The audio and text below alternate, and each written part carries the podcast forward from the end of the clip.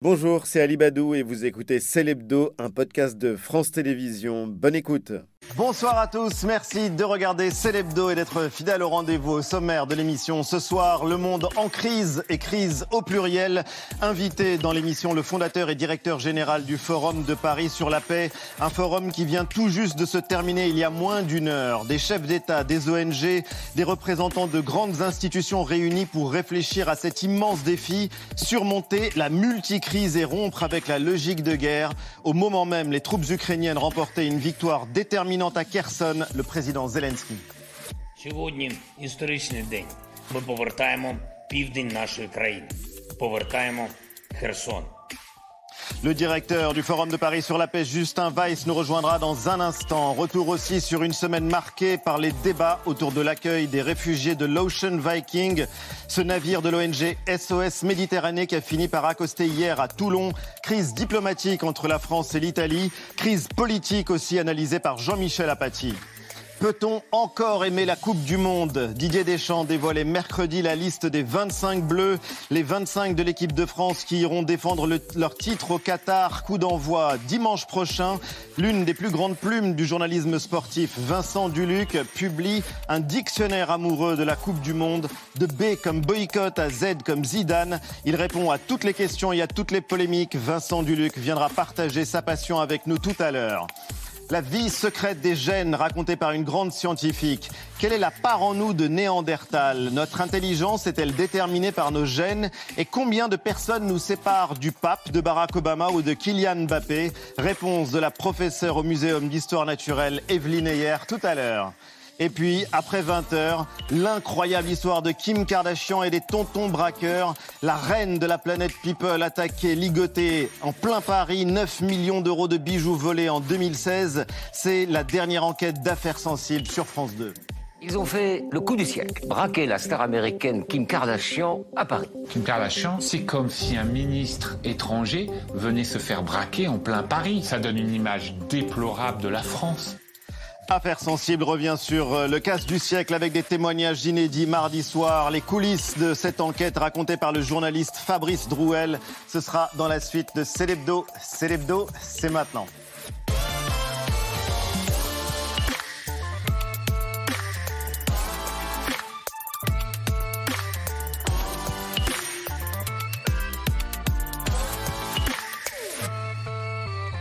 C'est l'hebdo avec la bande que je suis heureux de retrouver. Eva, Jean-Michel, Antoine. Salut les amis. Bonsoir Ali. On embrasse Mélanie qui reviendra la semaine prochaine. Vous avez déjà vos albums Panini? Oh, je rêve d'en avoir un. Ah oui, Vous rêvez d'en avoir un? Ah oui Ça devrait pouvoir s'arranger. oui. Merci. Si c'est votre seul rêve, il va Oui, être exaucé. C'est vrai. Le seul problème ensuite, c'est de réunir tous les autocollants. C'est frustrant. Et ça coûte euh, une petite fortune, mais on en parlera tout à l'heure avec Vincent Duluc. Il y a tout juste une heure, un peu moins d'une heure en fait, c'était la clôture du Forum de Paris sur la paix, cinquième édition.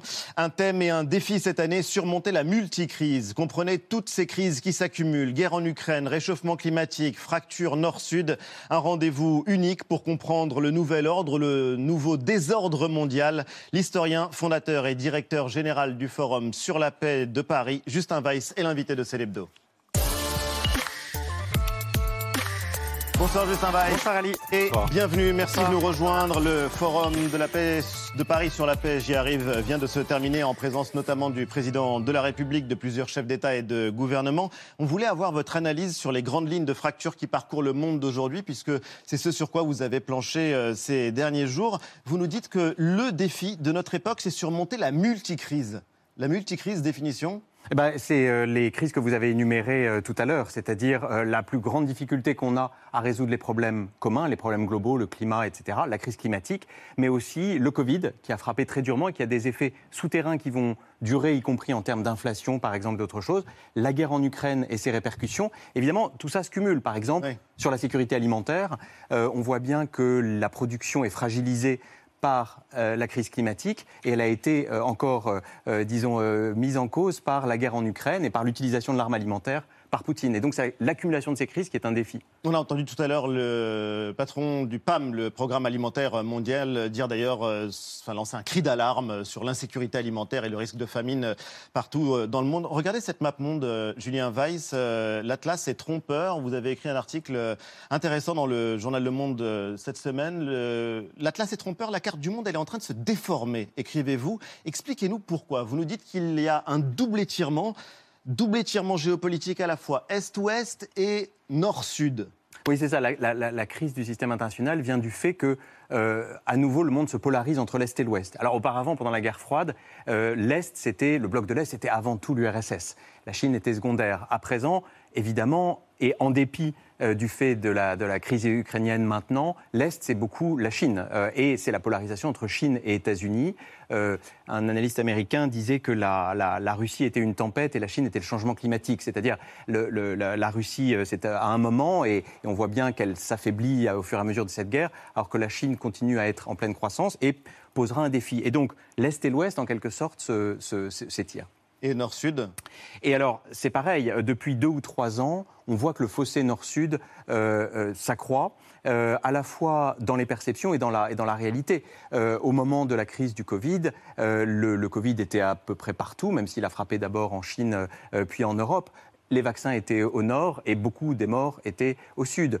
sur cette question de la sécurité alimentaire, la guerre est au nord et l'insécurité alimentaire est au sud. Sur le climat, les émissions proviennent massivement d'Occident, de, de, Chine, etc. Et les effets les plus violents sont sur les pays du Sud. Et donc, il y a une vision très différente euh, euh, de, de, ce qu'est la map monde quand on regarde du Sud. Et c'est ce qu'on a voulu faire pendant ces deux jours au Forum de Paris sur la paix, y compris euh, dans un panel avec le président de la République, mais aussi le président argentin, des intellectuels du Sud et d'autres, pour justement confronter ces points de vue-là, essayer de les rapprocher, essayer d'avoir un narratif commun. On va en parler.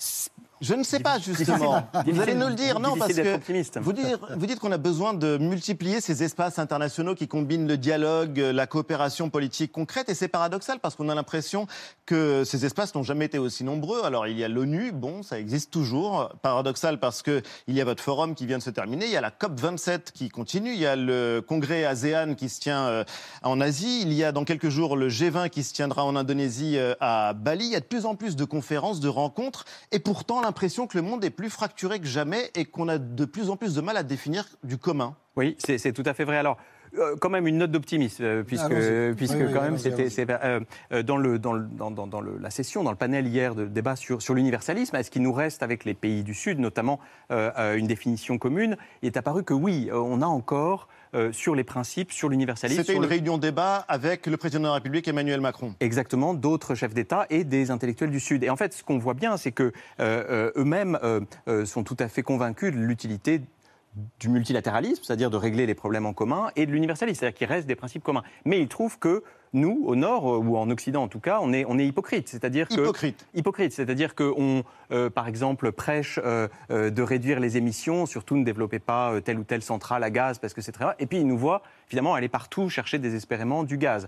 à cause de la crise en Ukraine, exactement. la guerre en Ukraine. Ils, nous voient demander leur, leur, solidarité, et puis au moment du Covid, eh ben, les vaccins ne sont pas exportés. Alors l'Europe a fait beaucoup, mais, mais d'ailleurs, les vaccins sont pas venus. Et donc, donc, au fond, ce sont des problèmes qui sont solubles. C'est-à-dire qu'on peut, avec de la solidarité, au forum, par exemple, hier, on a fait avancer la question de la sécurité alimentaire. Par exemple, il faut faire sortir les engrais de Russie, sinon les récoltes de l'an prochain, de 2023, seront terribles. Et donc, on a pu avancer hier avec euh, les, euh, les, diplomates des différents pays, à commencer par les diplomates français et d'autres, des entreprises aussi qui étaient là pour travailler, au CP par exemple, euh, le grand producteur marocain, marocain et d'autres. de phosphate. Exactement, pour faire avancer cette question de la, la sécurité alimentaire. Et c'est dans ces solidarités-là qu'on arrive à, à rapprocher un petit peu le nord et le sud, parce que sinon, la situation n'est pas très bonne. Parce qu'il y a un vrai cas d'école pour le coup de cette euh, fracture nord-sud. C'est euh, les pays accusés d'être hypocrites, ces pays du Nord. Ça se passe à la COP27. Oui, la COP27 qui a débuté euh, dimanche à Sharm el-Sheikh en, Égypte. Emmanuel Macron était sur place lundi et faisait cette déclaration. Nous devons à la fois sortir nos économies du charbon, c'est ce qui est au cœur de la stratégie européenne qui doit être pour tous les pays les plus riches, mais on doit aider les émergents à le faire au plus vite. Nous avons fait un premier pas important avec l'Afrique du Sud. La France investira un milliard d'euros pour accompagner cette action avec une stratégie qui repose sur le renouvelable, le nucléaire, les économies d'énergie pour sortir du charbon. Et nous voulons intensifier cela. C'est ce que nous mènerons avec l'Indonésie, avec l'Inde, avec le Sénégal. Mais il est clé que nous devons aller plus loin et plus fort. Alors ça, c'est du côté d'Emmanuel Macron. Joe Biden a fait également une déclaration. Il s'était engagé à verser 100 milliards de dollars de financement par an aux pays les plus pauvres dans le cadre de cette adaptation au changement climatique. À ce jour, il s'agit euh, que d'une promesse. Est-ce que euh, vous pensez que euh, ce sont les pays occidentaux qui font au fond une sorte d'impérialisme? En tout cas d'une nouvelle forme d'impérialisme, en exigeant du Sud des actes, comme vous le disiez il y a quelques secondes, notamment en matière d'énergie, que nous-mêmes, nous ne sommes pas capables de mettre en place. Oui, c'est une affaire très compliquée, parce qu'on voit bien les deux logiques qui s'affrontent. D'une part, euh, quand on est au nord, on se dit, bon, bah, on a ce gros problème de réchauffement climatique, il faut qu'on s'y mette tous, parce que sinon ça ne va pas marcher, et en particulier les pays qui sont en forte croissance de leurs émissions, parce qu'ils sont en forte croissance, parce qu'ils sont en développement, je pense à l'Inde, par exemple. La Chine, de loin, la première, mais enfin l'Inde. Et donc, il y a quand même une logique. Au nom de quoi dire à l'Inde, bah, n'achetez pas de voiture, n'achetez pas de climatiseur, n'achetez pas de frigo et, la, deuxième logique, en effet, c'est celle du Sud, qui dit bah, vous avez pollué pendant des décennies, voire des siècles, pour la France et la Grande-Bretagne, par exemple. Euh, au nom de quoi est-ce que c'est nous qui devrions faire tous les, tous les efforts? Et donc, en effet, et donc, euh, évidemment, ces positions sont réconciliables si on se met autour d'une table et qu'on arrive à, à, trouver euh, autour de ces responsabilités communes mais différenciées, hein, c'est le terme qu'on emploie. Simplement, c'est compliqué parce que ça accélère. C'est-à-dire qu'il y a de plus en plus de dommages et donc il y a tout un débat autour des, des, des dommages. Réparations. et voilà, des réparations, des dommages, des c'est-à-dire, que se passe-t-il quand, euh, il y a des, cyclones, des tempêtes dues directement au réchauffement climatique qui mettent euh, en l'air toutes les. Est-ce que les pays riches doivent payer pour réparer les dégâts causés dans les pays sud? Exactement. Et est-ce que les institutions traditionnelles, le FMI, la Banque mondiale, ne doivent pas être euh, réformées pour prendre en compte ces aléas climatiques? Donc c'est aussi une question d'équité économique nord-sud. Donc c'est en effet compliqué, mais voilà, attendons la fin de la COP et voyons si, si ça avance. La directrice générale de l'UNESCO, qui était également du forum, euh, disait en ouverture on doit nous aussi être inventifs, essayer de trouver des solutions qui correspondent plus aux enjeux du 21e siècle, alors que tous nos mécanismes de gouvernance sont ceux du 20e siècle. Et euh, on en a peut-être une illustration aussi euh, avec ce que vous désignez comme une logique de guerre. Justin Weiss, Antoine, un tournant justement dans la guerre en Ukraine cette semaine, au moment même où se tenait le forum de Paris sur la paix. Oui, ce tournant, un, un tournant, un nouveau tournant, parce que l'armée russe bat à nouveau en retraite. Elle a quitté la seule capitale régionale qu'elle avait conquise et annexée, Kherson, ville dans laquelle l'armée ukrainienne est partant euh, entrée. Hier, vendredi, un jour historique, selon euh, le président ukrainien Volodymyr Zelensky. Les soldats ukrainiens ont reçu, vous allez le voir, un accueil euh, triomphal, scène de liesse dans les rues après neuf mois d'occupation russe. Des soldats qui ont à nouveau hissé le drapeau ukrainien sur les bâtiments officiels de Kherson. Les Ukrainiens continue d'avancer, donc, euh, dans le sud du pays notamment, aidés par de nombreux pays occidentaux, unis et décidés. De l'autre côté, les Russes se replient, du moins dans la région de Kherson. Les Russes qui pensaient, on l'a souvent dit, hein, euh, rapidement gagner cette guerre et qui rencontrent une résistance qu'ils n'avaient, semble-t-il, pas prévue. Quelles leçons, Justin Weiss, euh, tirez-vous à chaud de cette situation, vous, l'historien et, diplomate? Ben, je, pense que ça n'est pas vraiment un tournant, parce qu'en fait, les, les Ukrainiens avaient repris l'ascendant euh, déjà depuis plusieurs mois. Hein. Au début de la guerre, les Russes ont gagné très vite, mais seulement pendant quelques jours, puis se sont enlisés, puis ont progressé lentement, ont relancé l'offensive dans le Donbass, et puis depuis quelques mois, ce sont les Ukrainiens euh, qui avancent. C'est une étape euh, mais toute la question, ça va être de savoir si cette contre-offensive va jusqu'aux frontières de la Russie et si l'Ukraine parvient à chasser la Russie des terres qu'elle a euh, conquises euh, ou pas. Et évidemment, euh, le, Mais ça se va se jouer sur le terrain de bataille parce que pour le moment, il n'y a pas de cessez-le-feu, il n'y a pas de perspective d'armistice. Hier, on célébrait l'armistice de ce qui était jusqu'alors la plus grande guerre de l'histoire de l'humanité. Là, on ne voit absolument aucune perspective de résolution du conflit. Non, le temps n'est pas venu de, pour l'instant vraiment de la, de, la, de la paix. On peut préparer la paix, c'est toujours très important de le faire, mais on voit bien qu'aucun des deux euh, belligérants n'est dans une logique de, négociation euh, parce que euh, les Russes veulent cesser cette, cette, reculade qu'ils ont, les Ukrainiens estiment qu'ils vont pouvoir avancer, et donc pour l'instant, ça n'est ça n'est pas le, voilà, le, sujet du jour. En plus, le danger. Pardon. Ça reste pas que, mais sans doute, cette affaire de Kherson affaiblit considérablement Vladimir Poutine à l'intérieur même du système du pouvoir russe. Il y, a, beaucoup de prises de parole de ce point de vue qui notent que euh, Poutine est très critiqué. Alors est-ce que ça peut peser, influer sur l'issue du conflit s'il y a un changement ou un affaiblissement considérable du pouvoir russe? C'est très opaque pour l'instant, mais de ce point de vue, Kherson, sur le plan politique et davantage que militaire, peut être un tournant. Peu, hein. Oui, on a eu cette, on est sûr de rien, hein. cet épisode étonnant du ministre de la Défense annonçant à la télévision une, un retrait de, de, de Kherson. Moi, j'avais jamais entendu oui un ministre annoncer un, un retrait. D'habitude, on essaye de maquiller ça euh, et tout ça, mais pour l'instant, c'est un vrai retrait et c'est en effet important. Poutine n'était pas à l'Assemblée générale de l'ONU, il oui, n'était pas euh, à la COP 27, au... ouais. il ouais. ne sera pas non plus au G20 à Bali. Il sera représenté par euh, son ministre des Affaires étrangères euh, Lavrov. Il n'y aura pas de photo de famille. C'est purement symbolique ces réunions-là, mais malgré mais tout, l'absence d'un ouais, des cinq membres du Conseil de sécurité. Ouais. Son absence, comment est-ce qu'on peut l'interpréter? Bah, euh, je, je, euh, Ce sont des problèmes d'agenda qui ont été invoqués. Évidemment, personne euh, personne n'achète ça. On entend le diplomate.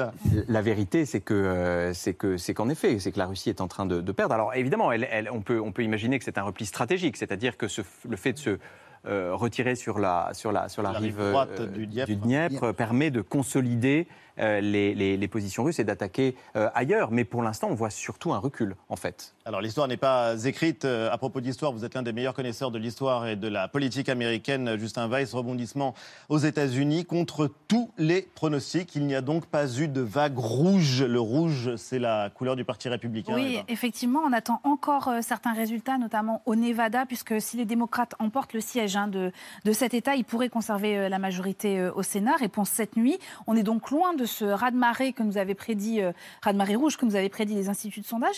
Est-ce qu'on peut déjà parler d'une défaite de Donald Trump? Alors, sachant que Donald Trump devrait, pourrait euh, annoncer sa candidature à la présidentielle euh, ce mardi. Oui, mais évidemment, c'est un, c'est comment dire, un contexte moins, moins porteur pour annoncer sa candidature. Non, euh, je crois qu'il faut se rappeler que euh, structurellement, le pays, le parti qui est au pouvoir à la Maison-Blanche perd des sièges, on le sait oui. bien. Et donc, le, le rythme normal d'une présidence américaine de, de 4 ans, c'est d'avoir deux années où, généralement, il dispose, le président dispose d'une majorité où il peut faire des choses. Hein. Votre sanction midterms. Ouais. Voilà, votre sanction aux midterms. Souvenez-vous, Obama, l'Obamacare, c'était, c'était euh, voilà, entre, entre 2008 et, et 2010. Euh, là, de la même façon, Biden a fait passer beaucoup de choses, y compris le fameux Inflation Reduction Act, qui permet de libérer beaucoup d'argent pour la transition écologique. Et puis d'habitude, il se prend une déculottée euh, aux midterms et on a deux années d'immobilisme. Et là, c'est sans doute une défaite, en tout cas à la Chambre pour les démocrates, mais d'un point de vue historique, c'est presque une victoire, parce que par rapport au recul qu'enregistre généralement le parti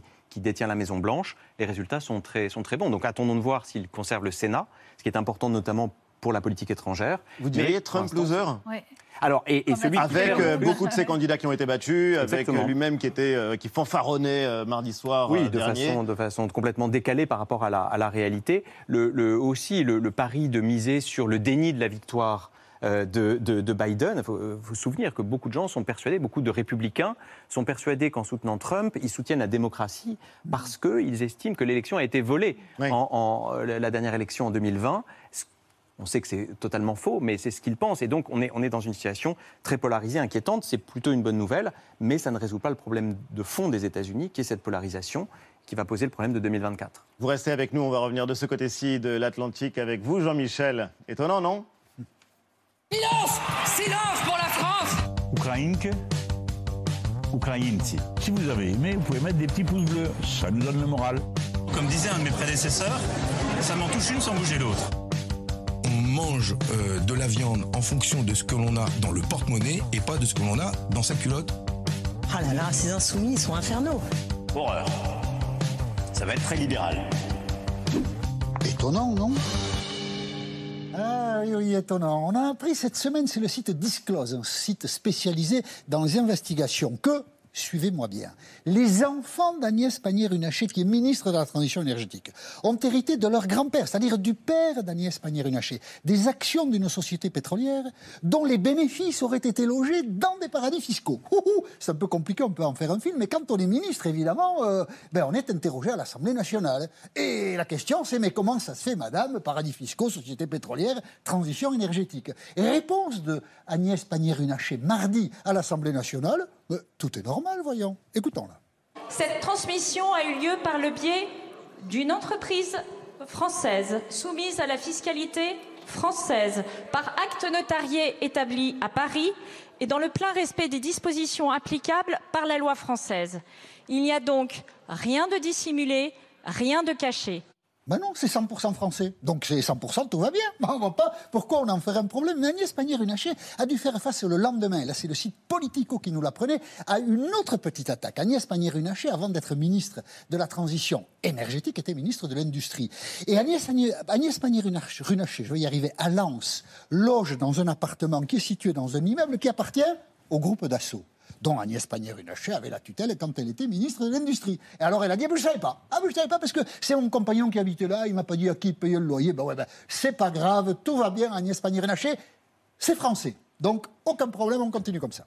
Cette semaine aussi, euh, le navire Ocean Viking a pu enfin accoster au port de Toulon après trois semaines d'errance en Méditerranée. Oui, alors 234 personnes, 234 réfugiés, 234 personnes, des femmes, des enfants, des hommes, secourus par SOS Méditerranée parce que ces personnes-là étaient en train de se noyer, sont finalement à Toulon, dans une zone réputée internationale, sur la, dans la rade de Toulon. Ils ne sont pas encore arrivés en France. Les autorités regardent d'abord euh, euh, qui peut bénéficier de l'asile politique, qui peut être éventuellement reconduit dans un autre pays, et puis d'autres pays européens peuvent prendre en charge les personnes qui seraient autorisées finalement à entrer en Europe. Une errance de 15 jours parce que l'Italie, l'Ocean Viking était proche d'un port italien, le droit international, mais aussi les arrangements communautaires font que c'est l'Italie qui aurait dû accueillir ce bateau, mais l'Italie, dirigée aujourd'hui par Giorgia Meloni d'extrême droite, n'a pas voulu accueillir l'Ocean Viking, qui est donc arrivé à Toulon et mercredi, il est arrivé à Toulon euh, hier, hein, je vendredi. Crois, vendredi. Hier, vu des manifestations. Euh,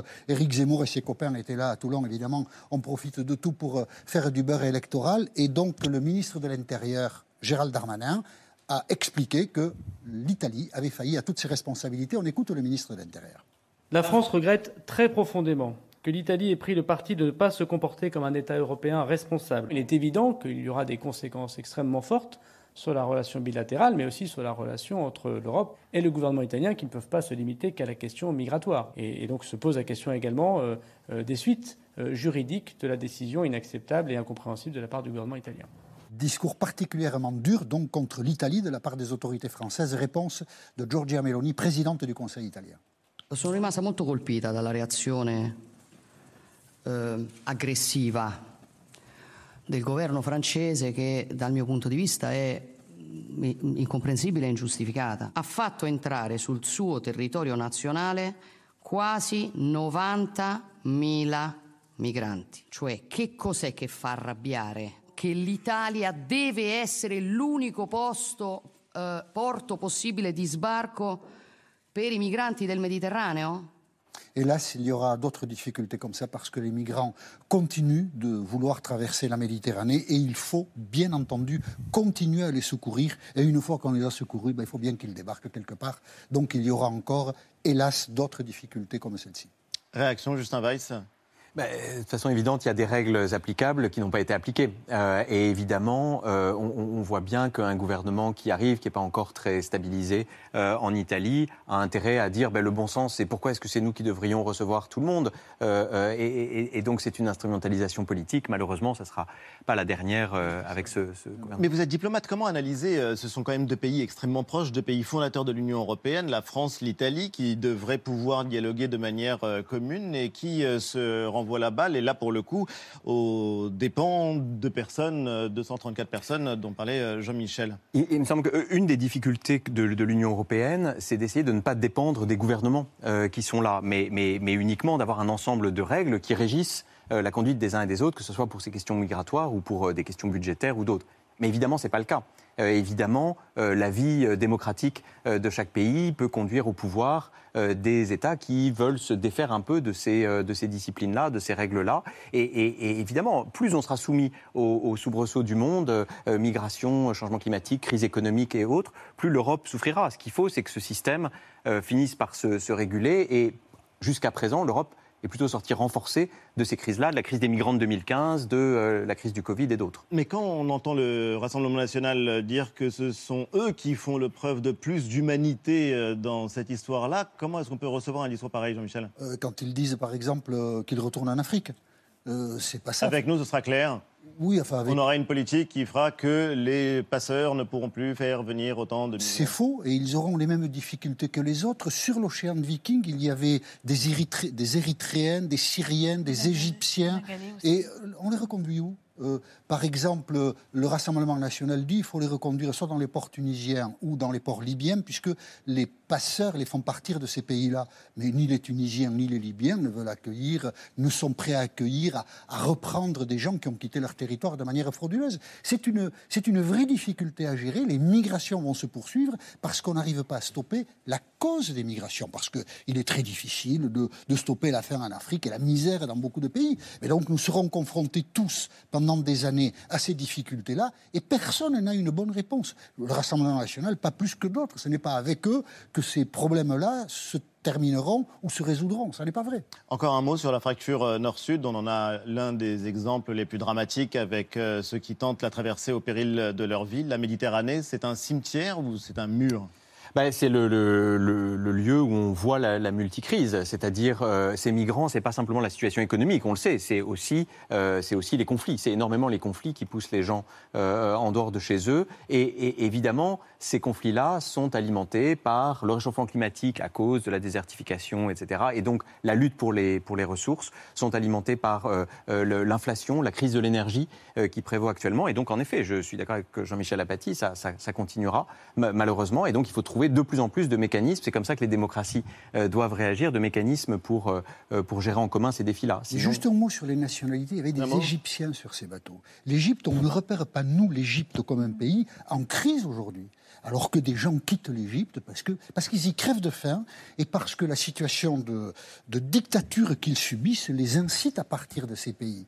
Donc euh, il faut prendre conscience de la réalité de ce que vivent certaines personnes qui, au péril de leur vie, tentent la traversée souvent mortelle pour eux de la Méditerranée. Merci en tout cas, Justin Weiss. Vous restez euh, avec nous. Merci de nous avoir aidés à comprendre un peu mieux ce monde euh, qui euh, échappe à toutes les catégories. On a l'impression qu'il est en train de se passer quelque chose que vous essayez de prendre en compte et de traiter année après année. La sixième édition, vous en connaissez déjà le thème du Forum de Paris sur la non, paix on s'adaptera malheureusement au, au malheur Au du monde. problème du à monde. ce moment-là. Bon. À moins que ça n'aille mieux. À moins que ça, absolument. Bah, si, à, à force de- de- d'essayer de rassembler les acteurs de bonne volonté, peut-être qu'on peut espérer ça. On va changer totalement de sujet et poser cette euh, question. Peut-on encore aimer la Coupe du Monde? On connaît depuis mercredi la liste des Bleus qui iront euh, défendre les couleurs de la France au Qatar. Les polémiques continuent, notamment évidemment autour du boycott. À une semaine du coup d'envoi de la plus grande compétition sportive au monde, l'une des plus grandes plumes du journalisme sportif français, Vincent Duluc du journal L'équipe, publie un dictionnaire amoureux de la Coupe du Monde et il est l'invité de Célébdo. Bonsoir Vincent et bienvenue. Bonsoir. Vous partez mercredi pour le Qatar. On peut dire que vous êtes euh, l'un des hommes les plus influents du monde du foot en France. vos papiers, vos éditos sont lus avec une loupe par les joueurs, leurs agents, les euh, sélectionneurs et vous publiez un dictionnaire amoureux de la Coupe du Monde. C'est passionnant, on apprend des tas de choses. C'est euh, super bien écrit, disait euh, Antoine dans un très mauvais français tout à l'heure. hein, parce qu'en l'occurrence, votre plume, elle est acérée, elle est précise. Et euh, la préface, elle est signée Michel Platini. Michel Platini, et il emploie des mots émouvants, euh, platoches. euh, il parle d'un rendez-vous sublime en parlant de la Coupe du Monde. Bonheur des amoureux du foot, une magie qu'on attend pendant quatre ans. Est-ce qu'on peut encore aimer la Coupe du Monde? Ah, c'est une question qu'on s'est souvent posée pendant l'automne. J'avoue que depuis quelques jours, ça y est, le, le fourmillement revient, le- les, les papillons un peu sont, sont de retour. Ça a été compliqué d'abord parce que c'est la première fois que le, que le temps de l'attente, qui est essentiel finalement à la Coupe du Monde, est à ce point bouleversé, puisqu'on passe directement en une semaine euh, des championnats nationaux à la Coupe du Monde. Oui. C'est la première fois qu'une Coupe du Monde est aussi contestée. Euh, donc en fait, on est et c'est la première fois qu'elle a lieu l'hiver. Donc on est un peu complètement, on a on n'a pas nos repères habituels. En général, on voit la magie de loin et là, euh, euh, là, elle a été beaucoup plus difficile à on va dire, à convoquer. Mais votre passion est intacte. Dans le dictionnaire, on apprend des tas de choses. On croise évidemment des joueurs euh, emblématiques du passé. Euh, Cruyff, le roi Pelé que vous préférez à Maradona, Zidane, Messi. Des moments qui ont marqué l'histoire de foot. La main de Dieu, le coup de boule de Zidane. Et des choses plus marrantes qui concernent Footix, les chansons de la Coupe du Monde dont on va parler dans un instant. Mais euh, un exemple parmi d'autres. Pourquoi est-ce qu'on dit les bleus pour parler de l'équipe de France alors que le drapeau est tricolore? Mais c'est une bonne question. Pendant très longtemps, dans la presse sportive, c'était les tricolores. Et puis à un moment, on a cherché quelque chose de peut-être moins daté et quelque chose qui, qui ressemblait un peu plus, euh, enfin qui a un nom générique comme ça, un peu plus condensé. Et je reconnais que dans l'équipe, à partir du milieu des années 90, on a commencé à dire les Bleus. Avant, on disait l'équipe de France, les tricolores, les Français, les joueurs du sélectionneur, les Ouais. coéquipiers du capitaine. Enfin, euh, comme, comme on fait long. quand, quand on cherche à se renouveler. Et les Bleus, finalement, c'est arrivé comme un terme générique. Puis ça, ça- mais ça venait aussi, aussi, aussi du fait que le seul chant des supporters en équipe de France, parce que les chants ne sont pas très développés, c'était Allez les Bleus, allez les Bleus. Et finalement, je pense que ça a influé aussi. Peut-être. En tout cas, il y a 66 millions de les rouges, sélectionneurs. Parce que ça aurait une connotation un peu politique. C'est pas impossible. Et euh, mais pourtant, c'est un rouge. euh, L'équipe de France a parfois joué, au- a- a parfois Et la- joué en L'équipe de rouge. France a joué en rouge. ah et oui, puis vous dites arrivé, que les Red absolument. Devils, euh, les Reds, c'est des noms et des couleurs qui s'adaptent à beaucoup d'équipes. Mais 66 millions de sélectionneurs plus un, plus un, Didier Deschamps. Alors pour le coup, vous avez des relations compliquées avec tous les sélectionneurs, avec lui en particulier, après avoir Ça va, eu. ça va bien en ce moment. Ça va bien en ce Oui, moment ça va bien. Juste avant, ça va bien. Didier Deschamps qui cette semaine a donc dévoilé la composition de l'équipe de France, la liste. C'est l'une des entrées du dictionnaire. La liste avec un L majuscule. Elle était très attendue. Vous écrivez que c'est un cérémonial entre la composition d'un nouveau gouvernement et l'annonce d'un prix Goncourt. Rien de moins. Mais oui, mais d'ailleurs, on le voit bien, on on voit un peu tout ce qui se passe au T. ah, c'est- tout, maintenant, c'est aux 20h TF1. Il y a un teasing au début du journal à 20h. Nous, on sait déjà à quelle heure ça va avoir lieu. On sait que ça sera à 20h20. On, sait, on connaît presque les questions un peu à l'avance. On sait, voilà, on sait que le joueur, euh, comme par, enfin, par hasard, là, c'était Chouameni qui est filmé chez lui pour montrer sa joie. En fait, il était, il était sur diète depuis six mois. Ouais. mais, mais, mais- mais tout ça crée quelque chose, bien sûr. Ça, ça fait partie de l'attente. Alors, encore une fois, les débats sur la liste aujourd'hui, ont été- cette, fin, cette année, ont été un peu moins aigus que d'habitude. Il n'y a pas eu de sujet qui divise, à part Giroud, dans la mesure où on a su quelques jours avant que Giroud allait être dans la liste. Tout s'est un peu, tout s'est un peu Benzema écrasé, est là. Mais, Ça veut dire que vous êtes confiant? Mais non. mais comment vous voulez être confiant L'équipe de France a gagné un match sur six avant cette Coupe du Monde? Il lui manque tout son milieu de terrain. C'est à peu près le plus faible milieu de terrain sur le papier depuis 40 ans. C'est ce que l'équipe disait en 98. hein. S'il y a bien un truc dont on est certain, Mais c'est c'est ce que, que- l'équipe de France ne sera pas championne du monde. Pas du tout, on n'a jamais écrit ça. Jamais écrit ça. Et alors d'ailleurs, si vous le trouvez, si vous trouvez ça dans le journal, Eh je vous ben, offre à déjeuner. C'est l'une des premières entrées d'ailleurs, elle est consacrée à Aimé Jacquet avec un exercice très intéressant de retour sur les relations extrêmement compliquées que vous avez eues avec lui avec, euh, à l'époque. Mais c'est un dictionnaire qui est très actuel aussi parce que pour le coup, euh, vous affrontez les polémiques, les débats qui ont cours et parmi les mots que vous avez retenus, il y a celui de boycott. Boycott, euh, la dernière Coupe du Monde remportée par la France en 2018, bah, elle s'était tenue dans la Russie de Vladimir Poutine, quatre ans après l'annexion de la Crimée. Personne n'a vu de problème à l'époque. Qu'est-ce qui a changé en, en quatre ans? Mais je pense que la société s'est un peu radicalisée. Et parfois, c'est dans un bon sens. C'est-à-dire, parfois, effectivement, c'est pour, c'est pour, dénon- c'est pour dénoncer public- publiquement certaines choses. J'ai participé il n'y a pas très longtemps à un débat avec Jean-Claude Samouillet, le président de- d'Amnesty International, et il me disait en gros qu'il vivait sa meilleure vie. C'était la première fois qu'il demandait un boycott. Ça l'intéresse pas le boycott. Il trouve que ça sert à rien, c'est pas la peine, etc. Mais c'est la première fois qu'il le demande et qu'il a autant de leviers, que c'est au son suivi et, et qu'il il parvient à ce point à mettre la pression sur la FIFA et sur les organisateurs. Donc en fait, pour le coup, tout ce qui a précédé la, le- le- la Coupe du Monde au Qatar a été assez positif de ce point-là. Mais c'est intéressant de voir que vous-même, vous vous interrogez, est-ce que je dois avoir honte d'avoir passé des moments extraordinaires à Moscou et d'avoir été euh, ébloui par les Bleus en 2018 Mais on va y revenir, Antoine. Les équipes qualifiées pour cette Coupe du Monde n'ont pas appelé au boycott. En revanche, plusieurs d'entre elles euh, ont protesté au cours des, des derniers mois. Celle de l'Allemagne et des Pays-Bas, par exemple. Euh, C'était il y a un an et demi. Leurs joueurs ont porté alors des t-shirts sur lesquels étaient inscrits des slogans tels que droits humains sur et en dehors du terrain ou encore le football soutient le changement. Autre équipe engagée dans cette Coupe du Monde. Le Danemark, euh, adversaire de la France. D'ailleurs, ces joueurs euh, voulaient porter à l'entraînement pendant la compétition des maillots avec un autre slogan, droits humains pour tous. Eh bien, la FIFA a refusé. Euh, La FIFA qui a demandé par ailleurs aux sélections de se concentrer sur le football et de ne pas s'occuper de politique. Je vous vois euh, hocher de la tête. Qu'est-ce que vous pensez de cette attitude? Je, pense que la FIFA va le demander, mais que les, joueurs vont faire un peu ce qu'ils veulent. Je, serais surpris que, le Danemark accepte le, le de la FIFA concernant des t-shirts portés à l'entraînement.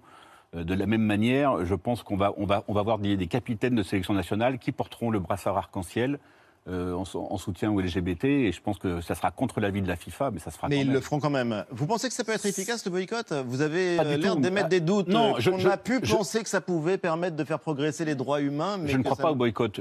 Pourquoi on boycotterait, la Coupe du Monde au Qatar alors qu'on boycotte rien d'autre du Qatar, dans la- j'allais dire dans la vie réelle? Pourquoi il faudrait que les, foot- les footballeurs soient le seul exemple de la vertu vis-à-vis du Qatar?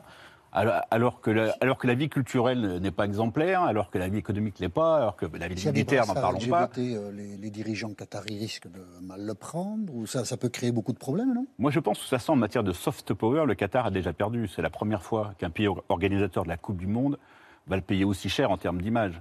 Et ça, ça c'est c'est quelque chose qui peut, qui peut modifier un peu, on va dire, le, la donne pour les, les futures organisations. Alors, euh, je vous cite toujours, la Coupe du Monde est allée à peu près partout où il ne fallait pas, au moment où il ne fallait pas. 1934 en Italie sous Mussolini. Et alors, pour le coup, c'est une leçon d'histoire formidable. 1978 en Argentine sous la dictature des généraux. Oui, euh, de quoi provoquer euh, une multiplication d'appels au boycott de la part des personnalités politiques, des militants des droits de l'homme euh, et d'intellectuels comme Marek Alter. On va le retrouver, Marek Alter. Il est à côté de Michel Hidalgo, le sélectionneur de l'équipe de France à ce moment-là, qui affirme, lui, sa volonté de se rendre en Argentine. Nous pensons que le sport est un langage universel et sans frontières. Et nous pensons qu'il est préférable d'aller dans un pays plutôt que de l'étouffer, le laisser seul. Et si nous jouons en Argentine, il y aura peut-être échange avec le peuple argentin. Et on ne voit pas pourquoi on va le priver, ce peuple, d'une Coupe du Monde qui l'attend. Alors, ça, c'était avant, parce que la veille du départ pour l'Argentine, euh, qui est alors dirigée par le général euh, Videla, Michel Hidalgo est victime d'une tentative d'enlèvement. Je suis sûr, Jean-Michel, que vous vous souvenez de, de cette histoire. Un événement traumatisant pour Michel Hidalgo. Quand je pense à la joie qu'on se faisait le 16 novembre, je pense qu'il y a quelque chose de cassé et personnellement, je le regrette beaucoup. Michel Hidalgo a même envisagé de ne pas aller euh, à la Coupe du Monde pour protéger euh, sa famille. Dans la préface de votre euh, dictionnaire, Michel Platini dit Tu te bats pour aller en Coupe du Monde parce que la France n'y était pas allée depuis 12 ans et soudain tout le monde t'engueule. voilà. La Coupe du Monde, elle est finalement remportée par l'Argentine, alors dans des conditions assez horribles avec des soupçons de triche de partout. Une victoire pour la plus grande gloire du général Videla, écrivez-vous. Avec le recul, est-ce qu'il fallait aller en Argentine? C'est difficile à dire avec les cibles. Mais c'est enfin, difficile parce ouais. qu'encore une fois, le boycott, le boycott appliqué au sport a, a rarement changé le monde. Le seul boycott qui a vraiment fonctionné dans l'histoire, euh, appliqué au sport, c'est en Afrique du Sud. Mais c'était un boycott général. C'était pas seulement le boycott du monde du, du milieu sportif. L'Afrique du Sud de l'apartheid. Ouais. Voilà, exactement. C'était vraiment un, un boycott général. Si, si on n'était pas allé à la Coupe du Monde en Argentine, ça n'aurait rien changé à la dictature de, de Videla, qui, qui aurait continué à massacrer euh, les opposants euh, dans, dans- dans les caves de, de l'université et puis à lâcher les, Mais vous dites que les esprits se radicalisent. On peut quand même peut-être dire qu'aujourd'hui, organiser un événement comme la Coupe du Monde dans une dictature, ça devient de plus en plus difficile. Non? Oui, mais enfin, ça on, on a quand même un bel enchaînement, donc euh, on, va, on, on va espérer que la, que la prochaine fois ça aille mieux, mais la, la prochaine Coupe Bah, la du Monde prochaine fois, ce aura sera lieu. au Canada, aux États-Unis et au Mexique. Absolument. On va Et beaucoup là, voyager. pas Pardon, ju- juste Le foot est éminemment politique. Bah, bien sûr, mais tout le sport est politique et la gouvernance mondiale du foot est, est politique et, c'est un sujet de, évidemment de relations internationales. Non, je pense qu'il y a aussi des, des distinctions à faire. Euh, Est-ce que c'est une dictature Est-ce que c'est comparable à la Russie, par exemple? Euh, Je pense que le, ce qu'on a vu au cours des, des dernières années, c'est quand même que le Qatar a accepté les critiques, essayé de changer les choses. Je ne dis pas qu'il ne faut pas boycotter ou que ça n'est pas bien, mais enfin, c'est tout de même pas exactement le même régime. Et je crois que c'est très important de savoir distinguer entre les- les- les- la, la nature des régimes et, euh, euh, et par ailleurs ils ont été euh, assez euh, voilà ouverts euh, à l'organisation internationale du travail avec qui euh, ils ont euh, euh, mis quelque chose. Donc, Vous parlez des, des C'est une autre histoire, Oui. oui. C'est assez contestable. Il y a eu quand même de très nombreux chantiers où euh, on a vu des C'est- c'est- conditions de C'est travail, quelque des chose morts, où euh, on n'aurait pas pu voir, euh, qu'on n'aurait pas pu voir en, en- en Russie ou ailleurs, par exemple, actuellement. Alors ça- Et donc, donc c'est Voilà. On m'a dit Et- Noël Le Graët, quelques coups de peinture et ça s'arrange. hein. Bon, en tout cas, non, mais ce qui est intéressant, c'est que vous affrontez les débats et vous dites que le sport, il faut en débattre. C'est euh, même euh, crucial. Ça fait partie euh, de la vie du, du- du football. Mais euh, Antoine, il y a quelque chose qui est assez génial aussi dans le livre. Alors là, pour le coup, euh, c'est la musique qui met tout le monde d'accord. Ouais, un Alors, passage les obligatoire chansons- quasiment à chaque Coupe du Monde. Une Punition. chanson, un hymne, parfois une punition, effectivement. En tout cas, c'est devenu une quasi-tradition, euh, en même temps qu'une grande opération commerciale. Pour la compétition, hein, un hymne de la compétition, il y avait eu euh, Waka Waka de Shakira ah ouais. euh, en 2010 en Afrique du Sud, par exemple. Marié à un champion du monde, Gérard, Gérard Piquet, Piquet. rappelle euh, Vincent Duluc. Mais séparés depuis. Oui, mais c'est pareil depuis, ouais. Et cette année, il y aura plusieurs hymnes, notamment celui-ci.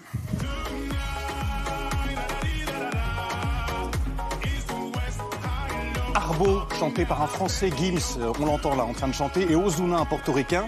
L'un des hymnes, vous disais-je, il y en a un deuxième, Aya Aya, chanté là par des artistes américains, nigérians et qatariens. Bref, on a une bonne idée donc de l'aspect mondial de cette compétition, aussi dans la chanson. Des hymnes, il peut y en avoir également pour les équipes nationales. Ah Ils ne sont pas toujours très bons, écrivez-vous d'ailleurs dans votre dictionnaire, Vincent Duluc. Bah, je les ai écoutés. Et c'est en France que la tendance est, est plus, est la plus marquée. Vous vous souvenez peut-être de celui de 2018, Ramener la coupe à la maison, de VG Dream, sorti juste après la victoire des Bleus, c'est pratique. Vous vous souvenez aussi peut-être de ce morceau. Ah bah oui. Tous ensemble, Johnny Hallyday 2002, un million d'exemplaires vendus, pas mal. Donc, Et qui quand en vous parlez de... son grade dans le dictionnaire amoureux. Non, mais je, je dis que c'est la, seule fois de sa carrière où il est numéro 1 au top 50. Et puis un dernier pour le plaisir, parce qu'on a fait quelques petites recherches, c'est l'hymne officiel de la France pour la Coupe du Monde 82. Je ne sais pas si vous vous en souvenez autour de la table. Olé la France, la Coupe du Monde avait lieu en Espagne, hein, ça vous donne un indice. Ouais, bah, on Il était de Séville. Voilà, Séville, France-Allemagne, demi-finale. Il était interprété alors par la speakerine Denise Fabre. La France,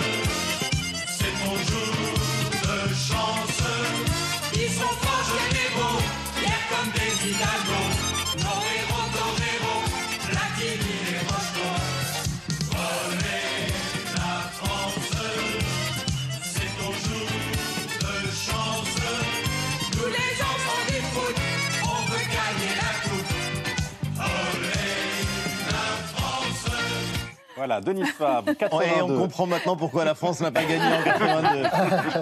On n'a pas encore trouvé cette année, en tout cas notre connaissance, de chanson euh, qui va soutenir, qui a été écrite pour soutenir l'équipe de France. Compte tenu des conditions dont on vient de parler, est-ce que vous pensez que ça, ça peut arriver, qu'il y en aura une? Mais il y en aura une s'il faut voler au secours de la victoire, probablement. On est, Comme en pour l'instant, 2018. On est dans une zone grise, un peu Enfin, c'est surtout d'incertitude. 98, c'est à Will Survive qui a droit aussi à une Bien entrée. sûr, mais qui n'était- pas une chanson officielle, qui était une Oui. chanson que, que Vincent Ils Candela écoutaient, oui. avait, avait choisi comme hymne au départ intime, et puis ah, finalement un hymne collectif. Et ce qui euh, d'ailleurs justifie que Candela ait une entrée dans votre dictionnaire amoureux de la Coupe du Monde. Et euh, il y a une définition géniale à l'entrée Pavard. On se souvient tous du but Oui. de Pavard. C'est à l'Argentine, la définition la plus courte et l'entrée la plus courte de tout ce dictionnaire. Second poteau. Ouais. C'est ça le talent. Quel est le plus grand joueur de foot? Ah, c'est Pelé. C'est Pelé. C'est Pelé d'abord. Il n'y a que- même pas de débat. Non, mais c'est le premier pour moi. C'est le seul qui est trois fois champion du monde. Et si on considère que finalement la Coupe du Monde concentre toute la mythologie du, du football, lui, voilà, c'est le mythe. Ouais. C'est le mythe de la Coupe du Monde, c'est le mythe du football mondial. Alors, vous êtes à l'une des grandes plumes d'une institution, l'équipe. L'équipe, euh, c'est le journal français qui a le plus gros tirage quand la France gagne, en l'occurrence en Coupe du Monde. C'est invraisemblable, les chiffres, ils sont astronomiques. 1 600 000 euh, en 98, avec une deuxième parution le mardi, que le, le journal du lundi était revendu le mardi celui du mardi, et on a encore fait 1 million en 2018, ce qui est un chiffre complètement anachronique à, à l'ère du papier, un peu, cette ère un peu crépusculaire du papier. et c'est- Là, c'est un journal qu'on garde. Mais oui, c'est un Oui, Exactement, ça Ah, devient un objet collector. Il est dans toutes les commodes, il est Ouais. dans toutes les- bien sûr. En tout cas, merci beaucoup et je recommande chaleureusement ce dictionnaire amoureux de la Coupe du Monde et euh, je vais vous l'offrir, euh, Justin Weiss. Euh, C'est indispensable avant de regarder ou pas. D'ailleurs, les Bleus au Qatar. La vie secrète des gènes, c'est le sujet qu'on va aborder euh, maintenant. Que nous apprend notre patrimoine génétique sur notre humanité? Et si l'ADN était une fantastique machine à remonter le temps? Question passionnante que pose un livre qui vient de paraître et que signe Evelyne Heyer. Elle est professeure en anthropologie génétique au Muséum d'histoire naturelle et elle publie La vie secrète des gènes. Evelyne Heyer est notre invitée.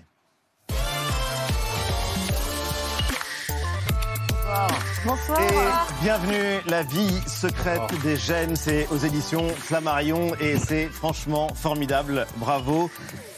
Juste pour euh, situer à peu près votre connaissance et ce que vous êtes.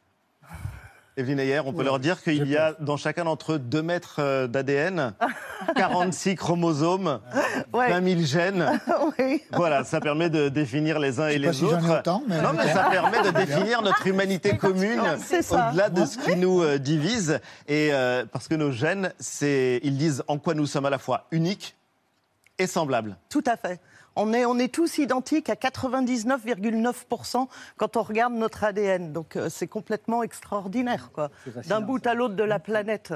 Et je pense que c'est des messages importants à rappeler, quoi. Oui, c'est important. L'ADN, c'est une découverte qui remonte à 1952, si mes souvenirs sont bons. Ouais, et puis surtout, la première fois qu'on l'a lu en entier, c'est seulement dans les années 2000. Hein. Oui, mais alors définition, parce que même si ça a été découvert en 52, on ne sait quasiment tous pas ce que c'est, en fait. Non, mais j'avoue mon ignorance et j'embarque tout le monde avec moi. Je suis désolé, les amis, mais. euh, Bon, alors l'ADN, c'est une molécule qui fait 3 milliards de long, de lettres. D'accord. 3 milliards de lettres de long. Ah, et les lettres, c'est seulement 4 lettres. A, C, T, G. Et donc, c'est tout ça, c'est tout le ruban d'ADN dans lequel il y a l'instruction génétique qui fait d'abord qu'on est des humains et après ça, euh, les petites différences. Pour vous donner un ordre d'idée, c'est comme une encyclopédie de 600 000 pages. Ah oui, 600 000 pages. Et autre euh, image, pour nous donner une idée, c'est une machine à remonter le temps. Pourquoi? Ah, bah parce qu'en fait, votre ADN, vous en recevez la moitié de votre père, la moitié de votre mère, qui ont reçu la moitié de leurs parents. Donc, en fait, votre ADN, c'est un quart de vos grands-parents ou un huitième de chacun de vos arrière-grands-parents. Et donc, votre ADN, on peut le voir comme plein de petits bouts que vous avez reçus d'ancêtres dans le passé. Et du coup, c'est en comparant l'ADN des individus qu'on arrive à voir donc euh, s'ils ont des ancêtres communs, de quand, s'il y a eu des migrations, etc. Et si on remonte loin, très loin, on permet aussi de s'apercevoir qu'on a 2% en nous de gènes légués par Néandertal. C'est génial. C'est génial. Néandertal- survit en nous. Ouais, Néandertal, il disparaît il y a 40 000 ans. C'est notre cousin le plus proche dans les lignées humaines qui ont disparu. Et les études de Svante Pebo, qui a eu le prix Nobel cette année de médecine, euh, il est arrivé à lire l'ADN de Néandertal qui a disparu. Et donc, en le comparant avec l'ADN des gens qui vivent actuellement sur la planète, on a pu montrer en fait qu'il y a 2% de cet ADN euh, qu'on retrouve dans chacun de nous, quoi. Alors il y a une passion qui se répand de plus en plus. Elle est partie des États-Unis euh, essentiellement. C'est la passion pour les tests généalogiques. Pour quelques dizaines d'euros, on peut euh, faire euh, euh, analyser son ADN. On envoie un peu de salive et puis on sait d'où on vient, quelles sont nos origines. Est-ce que ça marche et est-ce que vous comprenez cet engouement, cette ferveur? Alors, est-ce que ça marche? Oui, grosso modo, sans aller trop dans les détails. Voilà, on va, on va le résumer comme ça pour rester euh, euh, très correct. Mais surtout, faites attention où vous laissez votre ADN après. Parce que des fois, vous le donnez et vous n'êtes pas sûr de l'utilisation qui va en être fait après. Donc, il faut vraiment euh, faire attention. Donc, ça marche. Et l'engouement, bah, je pense que moi... Qu'est-ce qu'il dit de nous, oui, cet Ah bah, engouement il dit, il dit euh, que en fait, on, a- on aime savoir d'où on vient. Et moi, je vais sur le terrain dans le monde entier, dans plein d'endroits, et partout, les gens, quand on leur explique notre projet avec l'ADN, de retrouver d'où on vient et toutes les histoires, bah, tout le monde a envie de savoir d'où il vient, quoi. Qu'est-ce que ces entreprises à qui on donne l'ADN pourraient faire avec cet ADN Quels sont les dangers Eh ben, euh, les, les dangers, c'est que, par exemple, euh, aux États-Unis, la, la justice a le droit d'utiliser les banques d'ADN pour retrouver des criminels. Alors, euh, quand vous euh, aidez à retrouver un criminel, un serial killer, euh, super. Mais euh, après, vous savez pas où ça va s'arrêter. Avec les lois aux États-Unis, est-ce qu'ils vont pas l'utiliser pour retrouver quelqu'un qui allait se faire avorter dans l'État d'à côté? Moi, je sais pas. Et euh, finalement, euh, on n'est pas très protégé. Toutes les données qui vont aux États-Unis sont pas protégées. C'est pas comme en Europe, quoi. Alors on apprend des tas de choses en ah vous ouais. lisant, Eva. Il n'y a pas un chapitre où on n'apprend pas quelque chose. On va de stupéfaction en stupéfaction, mais alors moi, il y en a un qui m'a sidéré. Vous expliquez que notre ADN influence certaines de nos aptitudes. Ça, bon, jusque-là, j'arrive à vous suivre. En revanche, l'inverse est, est vrai aussi, c'est-à-dire que nos comportements peuvent modifier nos gènes? Ouais. Et euh, vous pouvez nous donner des exemples? Bah, L'exemple classique, c'est l'exemple de la mutation qui permet de digérer le lait. Euh, donc il y, avait des mu- il y a des mutations qui existent sans arrêt, il y a des nouveautés qui existent. Et nous, on a un mammifère. Les mammifères, ils digèrent le lait quand ils sont euh, jeunes, mais pas quand ils sont adultes. Ouais. Une vache, elle boit pas de lait. hein. Ouais. Voilà. Et, mais il se trouve qu'il y a des populations humaines où les gens portent une mutation qui leur permet de digérer le lait alors qu'ils sont adultes. Et cette mutation, elle a commencé à se répandre au moment où des populations se sont mises à consommer du lait. Au moment où ils ont domestiqué les animaux et ils se sont mis à consommer beaucoup de lait frais. Donc c'est un changement culturel euh, de se mettre à consommer du lait frais et qui s'est inscrit dans notre génome parce que ceux qui portaient la bonne mutation, ils l'ont mieux transmis que les autres, ce qui fait que par exemple dans le nord de l'Europe, 90% des adultes peuvent digérer le lait. Et c'est un exemple où la culture joue Voilà, sur euh, notre, notre biologie. Nos gènes Merci. portent la culture, quoi. Oui. Ouais. Mais alors, merci, merci du fond du cœur, parce qu'en vous lisant, vous nous avez permis de percer un mystère. Le mystère Jean-Michel Apathy. Ah oui En l'occurrence, il y a un chapitre dans votre livre qui est consacré aux Basques avec cette question. Ah Les Basques jouissent-ils d'une autonomie génétique Et Ah, vous parlez d'un fascinant cas d'école. Alors expliquez-nous, Jean-Michel. En fait, les Basques, euh, ils ont des petites différences génétiques avec les populations autour. Et puis, comme ils parlent une langue un peu à part, hein, oui. Et qui n'est pas dans la famille des langues indo-européennes, euh, qu'on parle en général en Europe, on pensait que c'était les descendants des premiers Européens, des premiers chasseurs-cueilleurs européens, et qu'eux, ils étaient descendus Ah tout droit jusqu'à maintenant. Et avec la génétique, on Ah, s'est rendu compte que pas du tout. Oh. Eux aussi, ils ont de l'ADN, des agriculteurs qui sont venus. Oui, des Vous n'allez pas refaire les... non, non, non, non, non. Et des agriculteurs qui viennent d'Anatolie, de- de- du sud de la Turquie, et aussi des Yamnaya, les peuples des steppes. Donc en fait, ils sont pas si originaux que ce qu'on Il y a pensait. des mystères et qu'il vaut mieux ne pas percer. Nous sommes uniques. Ah non, Non, moi quand rassuré de savoir truc, que vous venez du sud de la Turquie, en tout cas. C'est vrai que la science, elle permet d'éclairer des questions extrêmement contemporaines. En vous lisant, on se rend compte évidemment que l'homme a la bougeotte, ça c'est une certitude. La migration fait partie du succès de nos espèces. Antoine Oui, on vient d'en parler hein, encore une fois, hein, cette rencontre entre euh, des populations euh, au, Pays Basque. Euh, vous disiez tout à l'heure que les hommes, nous sommes tous semblables à 99,9%. Il y a quand même quelques, quelques petites différences. Le biologiste et généticien Albert Jacquard disait dans l'un de ses livres à, à la fin des années 70 que la première leçon de la génétique est que les individus ne peuvent être classés, évalués et ordonnés. Est-ce que la génétique est une réponse de ce point de vue-là imparable aux thèses racistes, à celles et ceux qui disent qu'il y a plusieurs races humaines? Alors oui et non. Oui, parce qu'il y a très peu de différences, beaucoup moins que ce qu'on pensait avant qu'on ait les études génétiques. Au début, dans, l'idée de la pensée raciale, on pensait qu'il y avait des différences fortes biologiques entre ce qu'on appelait euh, les races. Donc dans ce sens-là, la, la génétique amène un argument. Mais d'un autre côté, la génétique, elle décrit de la diversité. Et finalement, c'est la valeur morale qu'on va mettre sur cette diversité qui fait qu'on va être raciste ou pas raciste. À la limite, s'il y avait eu plus de différences, est-ce que ça aurait justifié du racisme? Non. Non. Donc c'est plutôt euh, notre valeur morale qu'on va mettre sur ces différences euh, qui débouchent ou non sur du racisme.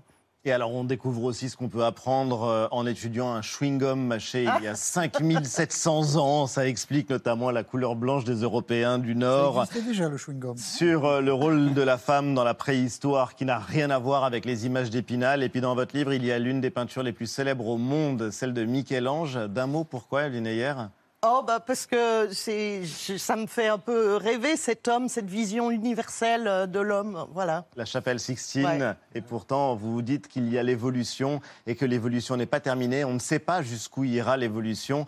Bientôt, dans quelques jours, je crois, nous serons 8 milliards sur Terre. Mardi. ouais. Et vous analysez euh, aussi cette euh, évolution démographique. En tout cas, c'est passionnant, la vie secrète des gènes. Evelyne Ayer, merci infiniment d'avoir été avec nous. C'est chez Flammarion. Merci Justin Weiss. Merci Ali. Bonnes vacances. Je ne sais pas si on dit bonnes vacances, euh, puisqu'en tout cas, le forum de Paris sur la paix vient de se terminer. Et Vincent Duluc, Bonnes pas vacances bonnes aussi. vacances en l'occurrence. bon voyage pour le Qatar. Et aller. on vous lira dans l'équipe le dictionnaire amoureux de la Coupe du Monde, c'est chez Plomb. C'est l'hebdo continue juste après la pub avec Vu et Kim Kardashian et le gang des braqueurs. C'est le prochain numéro d'affaires sensibles sur France 2. L'histoire est incroyable et on en parle avec The Voice, le journaliste Fabrice Drouel. À tout de suite.